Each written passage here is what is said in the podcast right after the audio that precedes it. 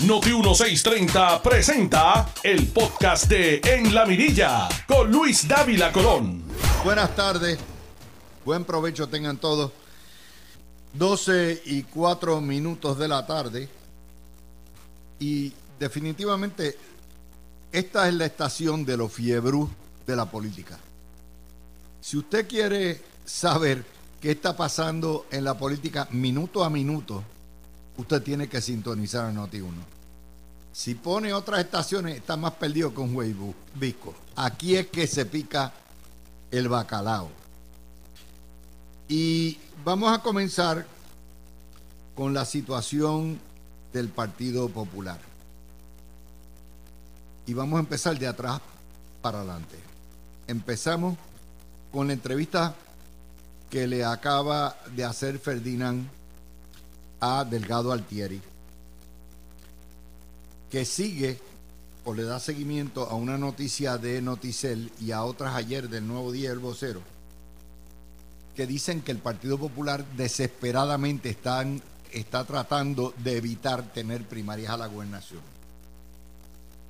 Y entonces todo el mundo está en la etapa de las conversaciones y diálogo.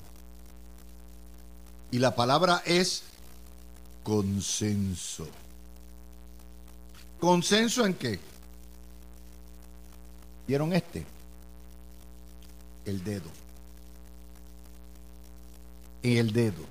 En que no tengan que ir a un proceso de primaria que entienden que es divisorio en el estado de catatonia que se encuentra el Partido Popular.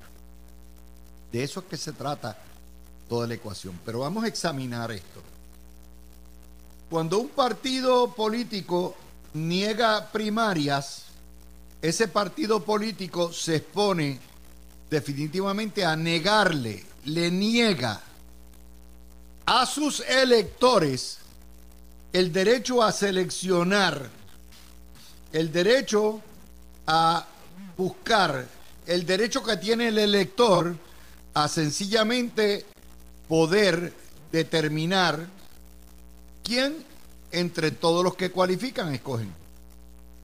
Una negación del proceso de primaria es una violación al derecho fundamental del elector popular de escoger entre muchos. Es una violación al derecho de cada uno de esos candidatos a aspirar. Y eso es lo que está buscando el Partido Popular. Negarle a sus propios electores y a sus propios aspirantes un derecho que tienen natural, un derecho que está concedido por ley. Porque la cultura en ese partido ha sido la del dedo. Y cuando le hablan ustedes de los embustes, de los consensos, del diálogo, de la conversación, todo lo que quiere decir es que están buscando cómo imponer un candidato y excluir a los demás. Porque están tan debilitados.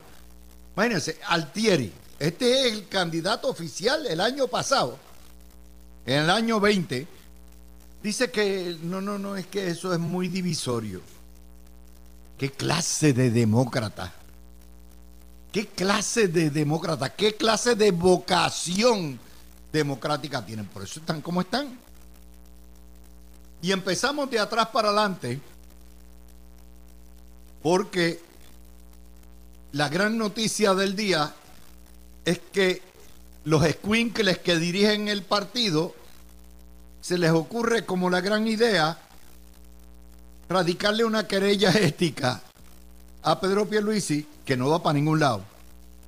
En ética gubernamental, porque utiliza el eslogan de las agencias haciendo que las cosas pasen y el gobierno tiene derecho hasta el 31 de diciembre, después, después entra la veda electoral.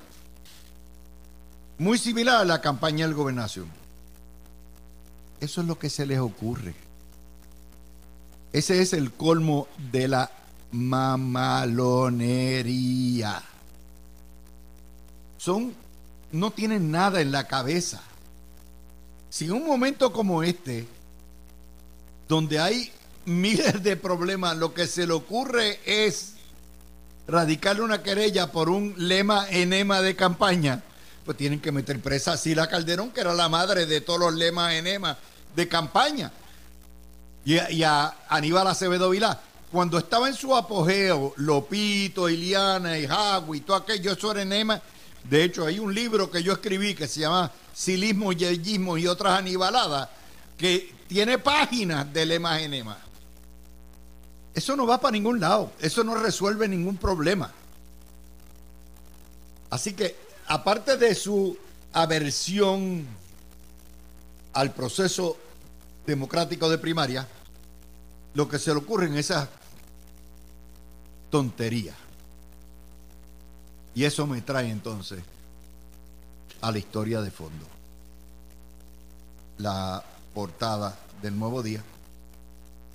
Vacío de liderato del Partido Popular en el municipio de San Juan les puede costar la gobernación. Estamos a escasamente 398 días para las elecciones y el Partido Popular todavía no tiene ni organizado ni cabeza en San Juan, pero no es meramente en San Juan. Es en Guaynabo, es en Bayamón, es en Toa Baja, no urge mucho también en Cataño. Y los problemas del Partido Popular no solamente son problemas de que no encuentran cabeza, teniendo cabeza tienen problemas de corrupción en Mayagüez, en Ponce, en Arecibo, en Cagua, en Guayama, en Trujillo Alto. La presidenta o una de las asambleístas municipales le acaba de renunciar al de Trujillo Alto. Esa es la situación. Y la mujer policía que acusó al alcalde de hostigamiento sexual salió de la fuerza policíaca de Trujillo Alto. El problema no es San Juan. San Juan es la punta de lanza. El Partido Popular perdió San Juan con Yulín cuando la eligió en el 13, porque le entregó a una comunista la capital, la llamada ciudad patria. ¿Qué hizo Yulín? Es la única alcaldesa que tiene una unión. La unión es el brazo operacional del Partido Comunista de Puerto Rico. La unión utilizó los fondos de las cuotas de sus empleados para crear Victoria Ciudadana. El creador, el presidente de la unión, era el creador de Victoria Ciudadana la organización, la estructura de base que había dejado el Partido Popular y que tenía tradicional, fue sustituida por líderes comunitaristas en todos los barrios, líderes comunitaristas que responden al movimiento independentista y al socialismo de Puerto Rico. Cuando llegó la candidata del Partido Popular, ya no había estructura, la estructura era los comunistaristas. Y el legado que le deja Yulín es que le entregó en bandeja de plata la ciudad capital al Partido Comunista y ahí es donde Natal produce. Y es una ciudad donde el independentismo generalmente había sido fuerte, con un 7% de cabeza de playa, y aunque no elegían alcalde, no tenían la estructura, porque la, belleza de esto es que ellos nunca son comunistas, ellos nunca son socialistas, ellos nunca son independentistas, ellos son líderes comunitarios. Y con ese cuento llegaron segundos. Pero mirar esto desde el punto, encima se han encontrado con un tostón, con un Miguel Romero que le ha salido probablemente después de Luisito Rivera el mejor alcalde que tiene el Partido Nuevo Progresista. Y eso es un hueso bien duro de roer. De manera que no le echen la culpa a Rosana por lo que Yulín entregó Yulín le entregó la plaza al Moro, pero no es Yulín. La entrega de San Juan a los comunistas y los independentistas comenzó en el 78 con Rafael Hernández Colón, cuando le entregaron el fondillo a los melones, hicieron el pacto con los socialistas y empezó el préstamo, el voto útil, hasta que se hartaron y se emanciparon los independentistas y obtuvieron fuerza. Así que ese debilitamiento del Partido Popular es estructural, es ideológico. Y aparte, como decía Chili Comas ahorita, tienen que regresar a, defender el ELA, pero a defender que ELA, mi hermano. No se atreven a hacerlo. Y vienen renegando el ELA desde el 52. Crearon y gestaron la criatura y la mataron al nacer porque se han quejado no hay que desarrollarlo, hay que mejorarlo, hay que dirigirlo al gobierno propio, hay que hacer esto, hay que buscarle cuantos embelecos, hay que hacer la libre asociación, hay que hacer un nuevo pacto, una nueva tesis, una la enmienda a Vizcarrondo, y cuando vinieron a ver, se quedaron sin ideal. De manera que Chile no hay nada que defender porque ustedes mismos mataron la criatura. Tan pronto nació, la pusieron en Moisés, ¡pam! La votaron, la votaron por la ventana con todo y Moisés. Así que no es. San Juan es meramente el témpano de hielo. El problema del Partido Popular está. Y en Mayagüez, la corrupción se lo comió. Y en Ponce, la corrupción se lo comió. Y en Arecibo, la corrupción se lo comió. Y en Trujillo Alto, la corrupción con dos alcaldes se lo ha comido. Y en Guayama, la corrupción y entonces el partido que supuestamente pelea contra la corrupción, hay que darle espacio. Si es popular, hay que darle espacio. La tolerancia, el alcahueteo de la corrupción. Y eso le ha restado votos. Por eso le entregan, le quieren entregar al Partido Popular a un independentista como Margarita Autolaza. Y Margarita Autolaza vio la situación y dijo, no, esto está tan malo aunque esto es una ciudad que es independentista, tiene un, un entronque fuerte independentista, yo no juego. Y también se fueron. Salió corriendo Manuel Calderón Cerame. No hay quien coja, pero no es ahí nada más. Es en Guaynabo. Es en Bayamón, es San Juan, ¿quién diablos corre con ese muerto? Y si usted no puede ganar las principales plazas metropolitanas y tiene serios problemas en las cabeceras de distrito como Arecibo, Aguadilla, Mayagüez, Ponce y Guayama, Houston, you have a goddamn problem. Esa es la realidad. Y ustedes se preguntan, ¿y por qué? Pues un partido que reniega las primarias, no han matado a consenso limpio, a deo limpio. Y encima de eso, tiene una trulla de escuincles que son una trulla de pensuaquito que no paren. Y están utilizando las tácticas de los 70 y de los 80. ¿Eh? Déjame radicarle una querella ética porque no me gusta el lemita, enemita este. Déjame ver a ver si, si eso me gana electores.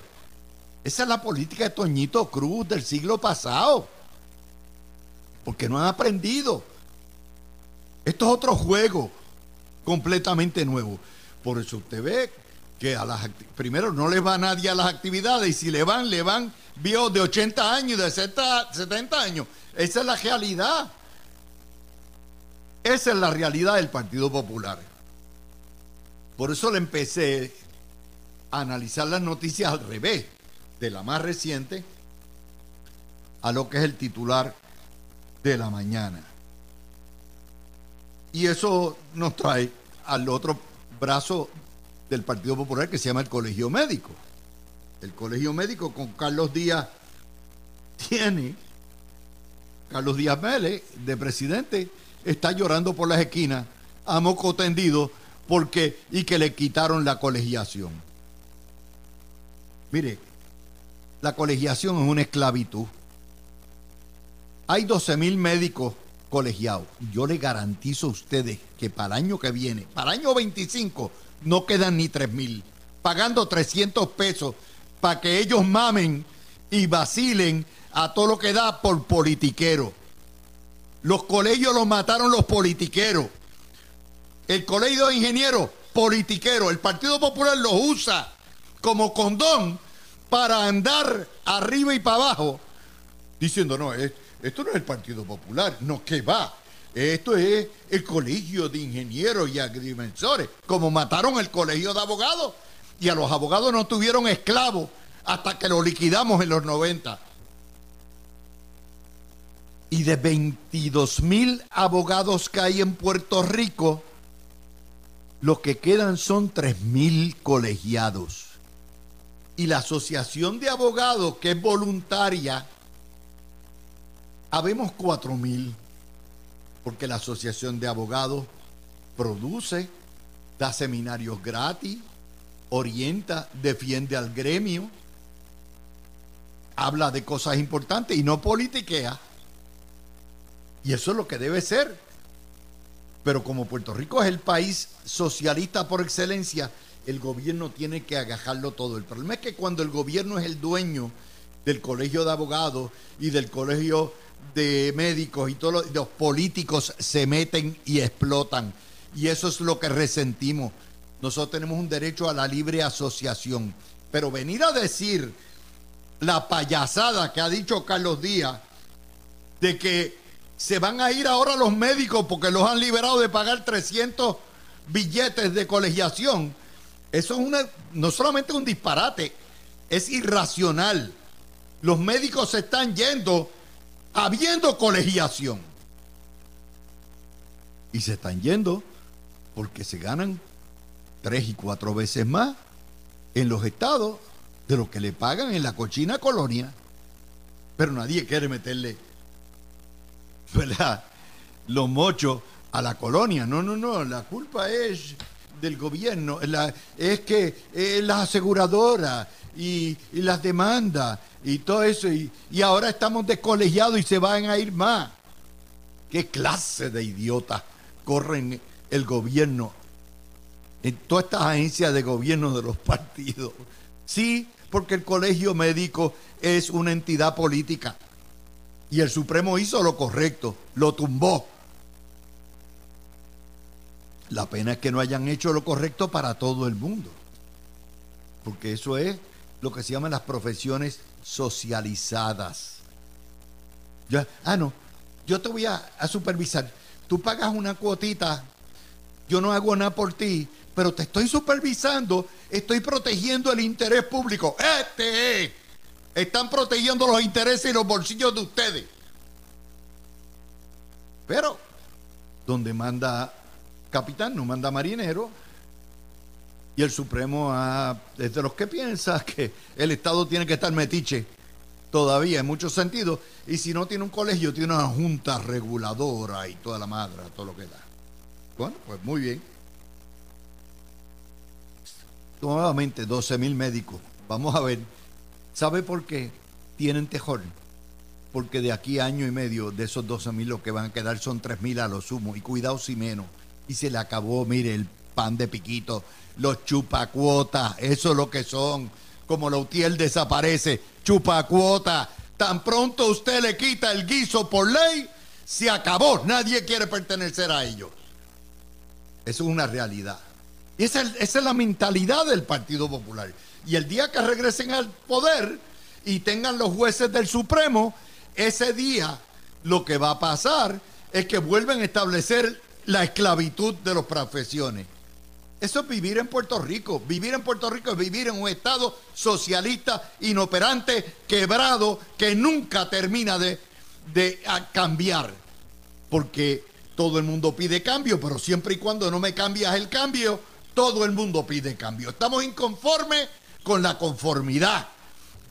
Pero entonces cuando llega a cambiar la, la conformidad, entonces también estamos inconformes. El mamá melchoreo típico de Puerto Rico.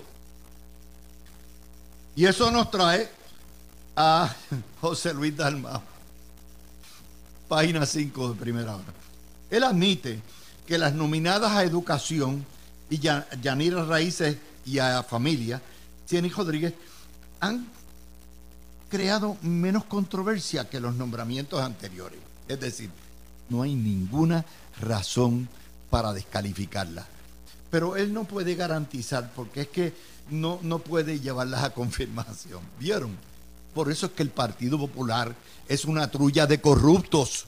Sí, Agapito, tu partido es una trulla de corruptos, vividores que nos tienen en la esclavitud. Eh, eh, esclavitud. Y tus escuincles, ¿ve? Lo que tú tienes, lo que tú manejas, el huevito, el escuincle que tú diriges y manejas, son los exponentes, eso es lo que les queda a la oligarquía que manda en este país, porque todos ustedes son marionetas de la oligarquía comercial y bancaria y los intereses creados que no quieren pagar contribuciones, las grandes élites, los que viven en Montelledra, muchos de ellos, en Garden Hills, allá en las estaciones, en el condado, en Miramar. Esos son los dueños del país. Bueno, los dueños de la hacienda, porque en realidad quien manda en la hacienda es la Junta de Control Fiscal, que le acaba de decir a Jennifer González, ¿Are you crazy? No se va a pagar la deuda de energía con el Fondo General y la Reserva. Y ya, donde manda a la Junta, no manda nadie más. Se lo dijeron. No porque la idea sea mala, sino porque sencillamente eso es lo que va. Eso es lo que le dio la gana. Le salió del forro y eso es lo que va. ¿Qué ustedes quieren? Y hablando de Jennifer González, Jennifer, por llevar, por ser una retadora, y tiene que llevar lo que se llama una campaña de guerrilla todos los días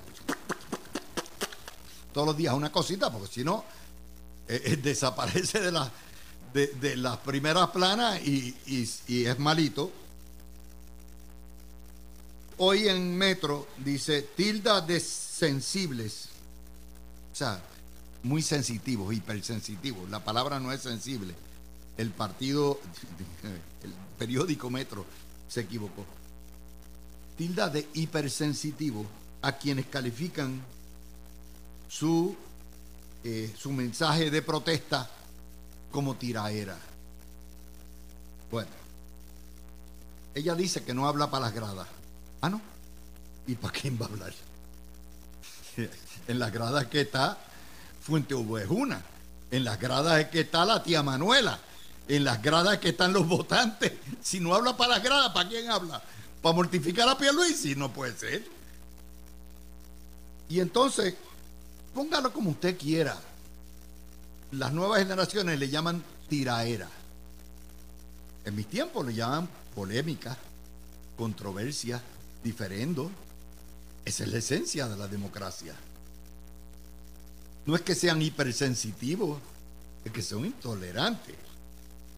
Son intolerantes porque porque el, el progreso se hace con el choque de las ideas, la llamada tiraera.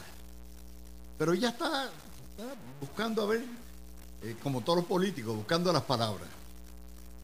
Y esta me, esta me mató, está ahí. Usted sabe que yo, yo soy fanático de la campaña del Gugu Dada, de los bebés. O sea, yo creo que es campaña simpática, una campaña que la, la lleva a la tierra firme. Yo soy una mujer que estoy embarazada y voy a correr una profesional. Pero entonces dice, ¿y qué pretenden? que esconda mi embarazo. Porque critica a Aníbal Acevedo Vilac, que dijo que ella utilizaba la preñez para campaña, que es la realidad. Nadie ha pedido, Jennifer, que escondas tu embarazo. Es un poquito difícil esconder un barrigón con dos barrigoncitos. Sea, hello. Es un poco difícil esconder una lo que debe ser una belleza, lo que ejemplifica nuestro futuro, que es los niños del futuro. Pero nadie ha pedido que la esconda, al contrario, enséñala, sácala, ponte eh, unos mumus apretados Ya está, para que todo el mundo vea la pipa y para que todo el mundo vea que la mujer puede hacer campaña y trabajar a la misma vez de cargar con una barriga de muchacho. Muy bien. Eso es la campaña del Gugudada. Y como nadie ha pedido que le esconde, porque es imposible que le esconda, lo que ha pasado es que obviamente se sintió aludida, pero no fue quien puso en las redes el coming out party de que los gemelos son un varón y una nena, fue ella. Ella es la que ha hecho un parizongo con eso y está bien. No hay nada malo con eso. Ese es su derecho.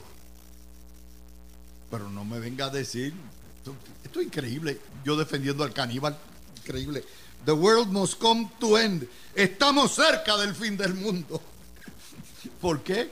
Bueno, porque, ¿verdad? Eh, el viejo zorro sabe, los viejos zorros sabemos, sabemos que obviamente es una campaña simpática que llega, que se identifican muchas mujeres, pero no lo niegue. El problema no está en hacerlo, el problema está en negarlo, Jennifer. Vamos, estamos en esa.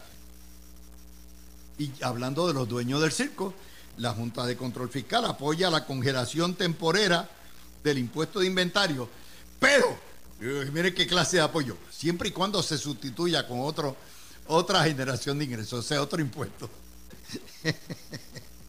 Este país es un chiste. Este país es un circo completo no de tres pistas, de mil pistas todo el tiempo. Aquí todo el tiempo, todo el mundo está payaseando.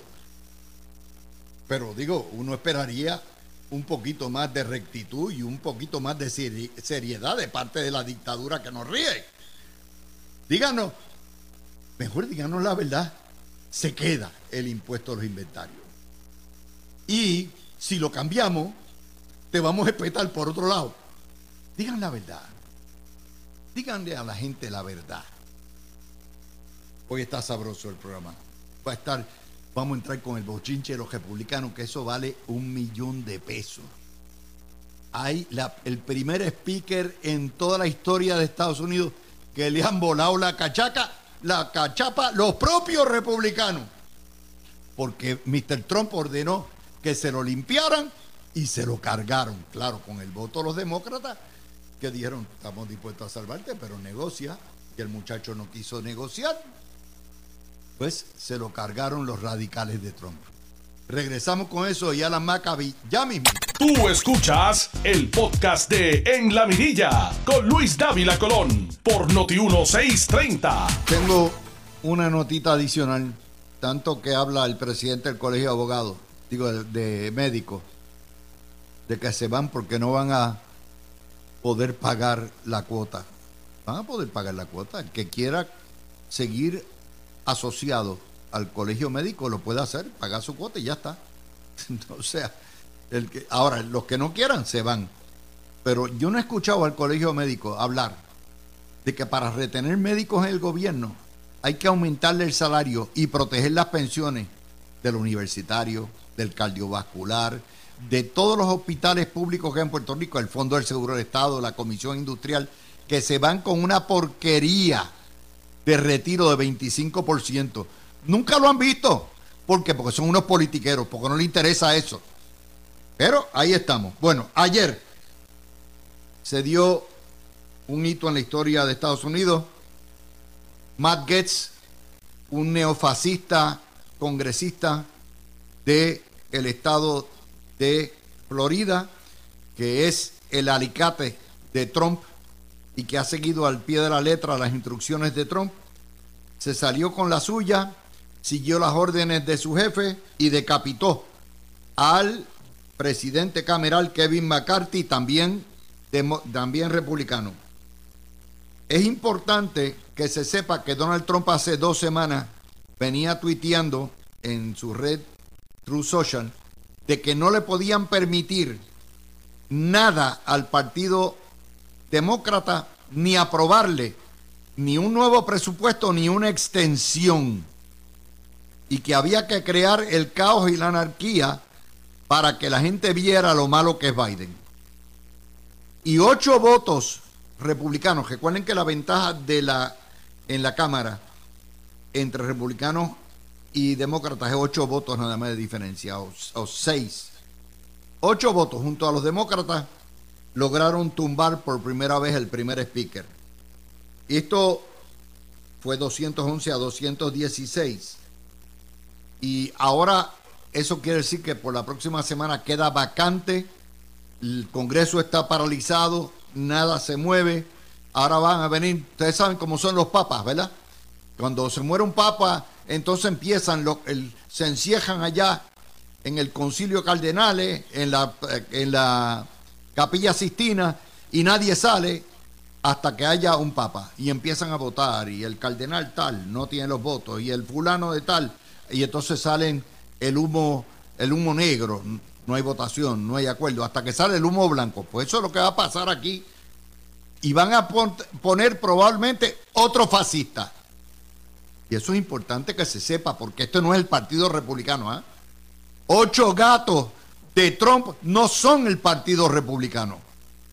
La vasta mayoría de los republicanos son gente decente, moderada, pero están poseídos y tomados de rehenes por Trump. Y con eso, de hecho, la cuestión es tan fuerte que Newt Gingrich, que fue el papá del contrato de América, que fue speaker de la Cámara, que es más republicano que Ronald Reagan, dice que se debe expulsar al, al antirepublicano Getz, que está buscando, por cierto, la gobernación de Florida y que el extremismo trompista lo que busca es el caos y lo peor para la nación. Esto es Newt Gingrich. Con eso dejo al republicano de toda la vida, Alan Maccabi. Adelante, Alan. Saludos Luis, siempre un honor, un privilegio poder compartir contigo todos los miércoles y con esa gran audiencia de la mirilla por Noti1 630. Pues mira, mejor no lo pudiste haber dicho soy conservador, soy capitalista, soy republicano, soy estadista. Eh, y ayer fue un día bien triste en la historia de nuestra nación, porque lamentablemente la nación americana exige más del Partido Conservador, del Partido Republicano, del liderato republicano, que necesitamos muchos más líderes republicanos, eh, además de en la presidencia, en el Congreso, en las gobernaciones. Pero lamentablemente esta pelea entre lo que deberían ser hermanos del Partido Conservador Republicano, lo que trae es disgusto a nivel nacional y hay un disgusto grande por Biden, por el presidente, por los demócratas, por la izquierda radical, pero esto no abona. ¿Y, y, cómo es posible que queramos tener un partido donde hay unos cuantos que se quieren ir al extremo? Tan malo es ser de izquierda radical de extremo como también querer ir a un extremo completo. Yo soy de centro derecha, yo soy conservador, pero hay que dialogar, hay que negociar un, speaker cameral, un líder, un líder nacional cuando cuando no puede llevar su agenda completa porque tenga un mandato total completo de un pueblo, tiene que sentarse a hablar y, dialogar con las otras partes. Y, y al tú tener control puedes lograr más pero, pero no puede ser el dueño absoluto de la verdad o de lo que tiene que ocurrir. Eso es parte de ser líder, de poderte sentar. Y, y qué triste ver que esto suceda porque aunque con el speaker McCarthy yo pudiera haber tenido algunas diferencias en algo, pero hay que reconocer que es una persona que quería lo mejor para, para la nación, que estaba dispuesto a sentarse, a, a que las cosas ocurrieran y que ocho personas quieran coger un control de, un Congreso, de una Cámara. Luis, esto es muy triste y, me ocupa porque necesitamos del Partido Republicano, de los conservadores, y lamentablemente estos mensajes lo que hacen es que confunden más a un pueblo que no sabe entonces finalmente qué puede ser mejor para la nación. El, problema con esto es el siguiente. se le está castigando a McCarthy porque le dio paso a una extensión del presupuesto, de la discusión presupuestaria, y evitó que cejaran el gobierno, porque él aprobó un proyecto, una resolución concurrente del Senado, aprobada por unanimidad de eh, republicanos y demócratas, y que la pasaron para que siguieran los republicanos con los demócratas. Él obtuvo los votos y eso permitió que no se dejara el gobierno federal el domingo y por lo tanto se dieran 45 días. O sea, por una cosa que es salvar los empleos, lo han castigado de forma bipartita, pero hay más. Correcto. El que venga el día 14 de, de noviembre va a tener el mismo lío, porque o es o cierra el gobierno permanentemente y los republicanos cargan con la culpa, o si se le da paso a una resolución de consenso entre republicanos y demócratas, votan al próximo que venga. Eso es lo que hay. Luis, y lo triste aquí es que estos este, este grupo minúsculo republicano le cuestiona al speaker McCarthy de, de, que, de que se acuesta, de que se sienta, de que negocia en puertas eh, oscuras y, fíjate, lo peor es cómo los demócratas se han puesto con estas ocho personas. Y los demócratas no deberían intervenir porque la mayoría es republicana conservadora. Esto abre un precedente a de que un partido de minoría, esto parece España, donde la minoría y el que pierde quiere seguir teniendo el control para seguir gobernando. Eh, esto, esto es inmoral de los demócratas, pero peor aún es estos ocho republicanos que hacen este golpe para que esto suceda. Y como tú dices, el fin de, un líder es lograr que nada se cierre, que todo fluya. Para Puerto Rico hubiera sido horrible, para todos los estados, el que se cierre un gobierno, las consecuencias de esto, los empleados federales. así que hay que buscar un consenso. Ah, lo que sí es que en el SNAP, los fondos, todo lo que necesitamos está aguantado ahí. Claro, y lo que yo sí, sí, creo, Luis, es que sí había que ser estricto en 45 días. Tenemos que ver eso, tenemos que hacerlo de una forma conservadora y como creemos. Por otro lado, el tema migratorio, todo eso hay que forzarlo. pero todo eso estamos de acuerdo. Tiene que ver la buena fe. Claro. Estamos de acuerdo y hay que ponerle una llave al despilfarro y todo eso. Yo estoy de acuerdo. Eh, de hecho, déjame citar de otra republicana, Jennifer González, en un tuit. La salida de McCarthy como speaker no es reflejo del sentir de la mayoría republicana a como fue reflejado en la votación de ayer. Desafortunadamente, este voto es parte de la agenda personal y política de una minoría que no está priorizando las necesidades de nuestra nación. Estamos hablando de una minoría que hizo campaña en contra de una resolución concurrente y prefería el cierre del gobierno. La minoría que acusó a la Speaker McCarthy de trabajar de manera bipartita, pero que cuando le fue convenientemente usaron a los demócratas para quitar al speaker.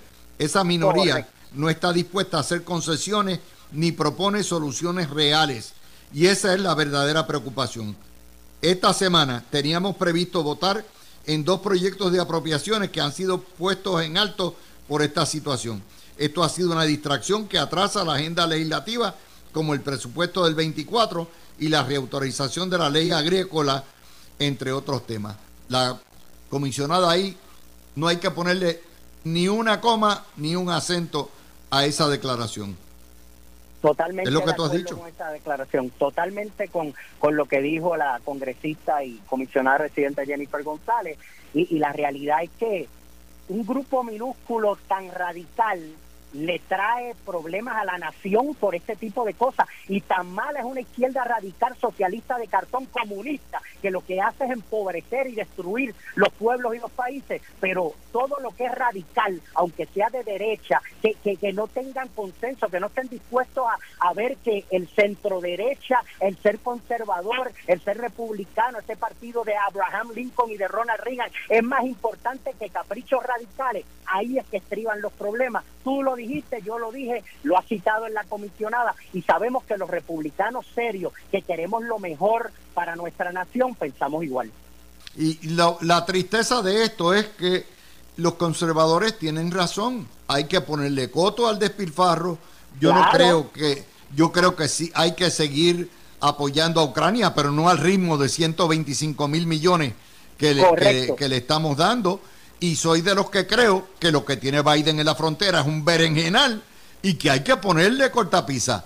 Pero esa no es la manera cejando al gobierno y complaciendo a Trump.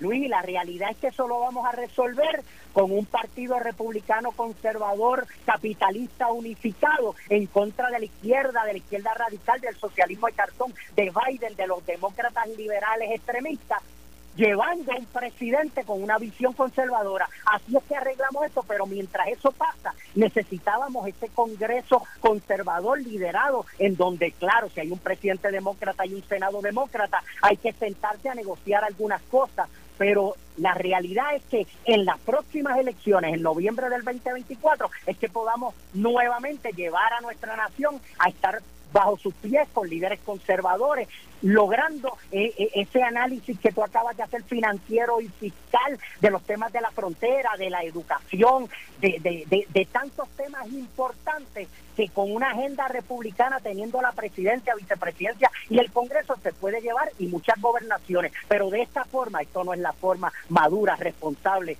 de atender los problemas de nuestra gran Bueno, hoy, hoy fue, mira, mis citas fueron a la Maccabi, Jennifer González y Newt Gingrich. Nada más con el testigo. Tú escuchaste el podcast de En la Mirilla con Luis Dávila Colón en Noti 1630.